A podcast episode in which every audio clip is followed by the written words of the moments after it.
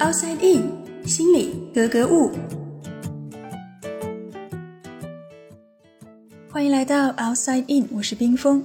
今天呢，我们来聊一聊精神障碍。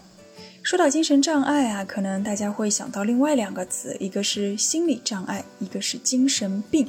那他们之间到底是什么样的关系呢？而除了我们平时经常听到的像抑郁症、焦虑症等等，还有哪些也是属于精神障碍的范畴？今天呢，就和大家来简单的做一个梳理。对话的嘉宾依然是国家心理咨询师、职业培训专家讲师张华老师。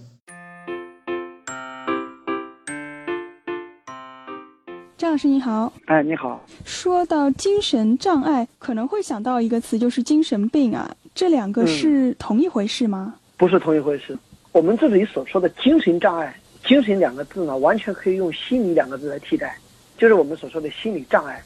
一个比较一般的定义，也就是说，哎，这个人没有能力按照社会大众所约定俗成的这种方式去适应社会。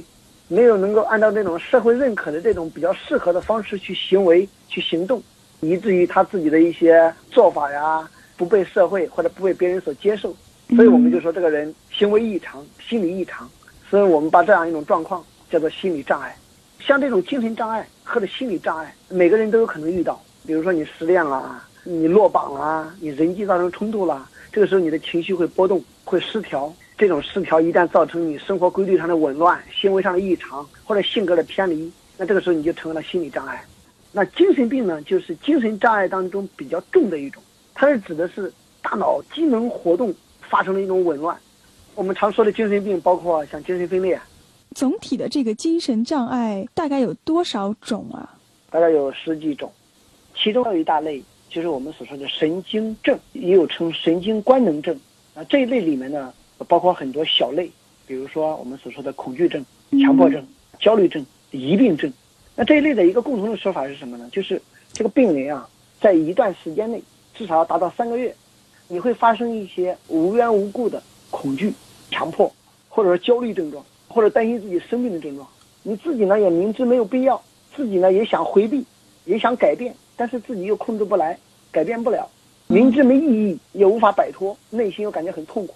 你承认自己有病，又寻求治疗，主动治疗意愿很强，那我们把这一整类叫它称为神经症。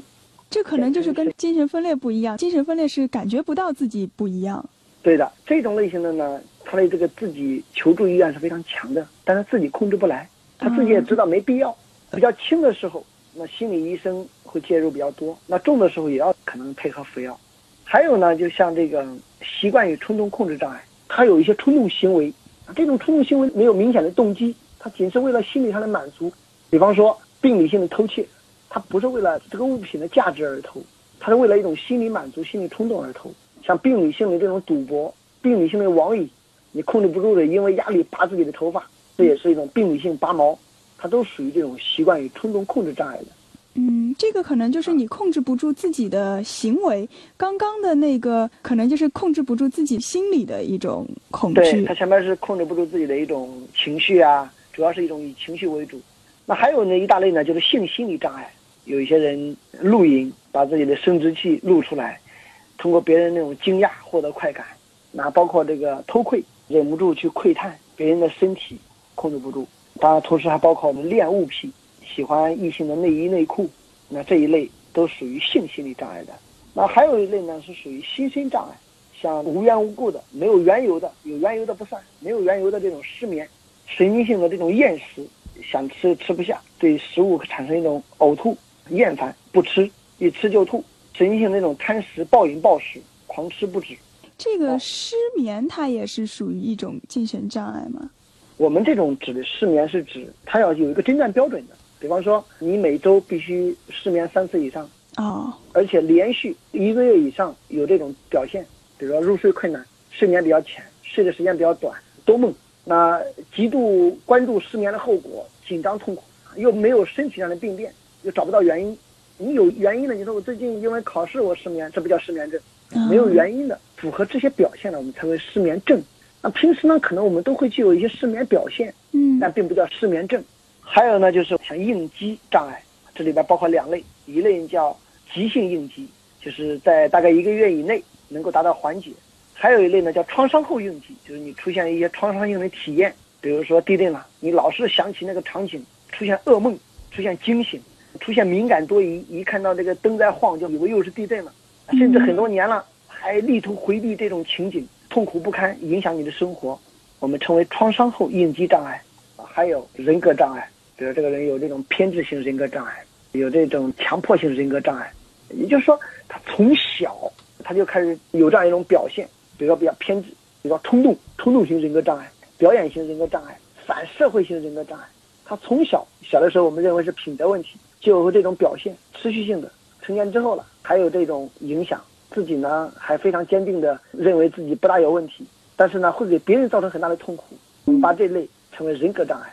就可能人格障碍是从小就有的这么一种障碍。对，从小就有的，有这样一种表现的。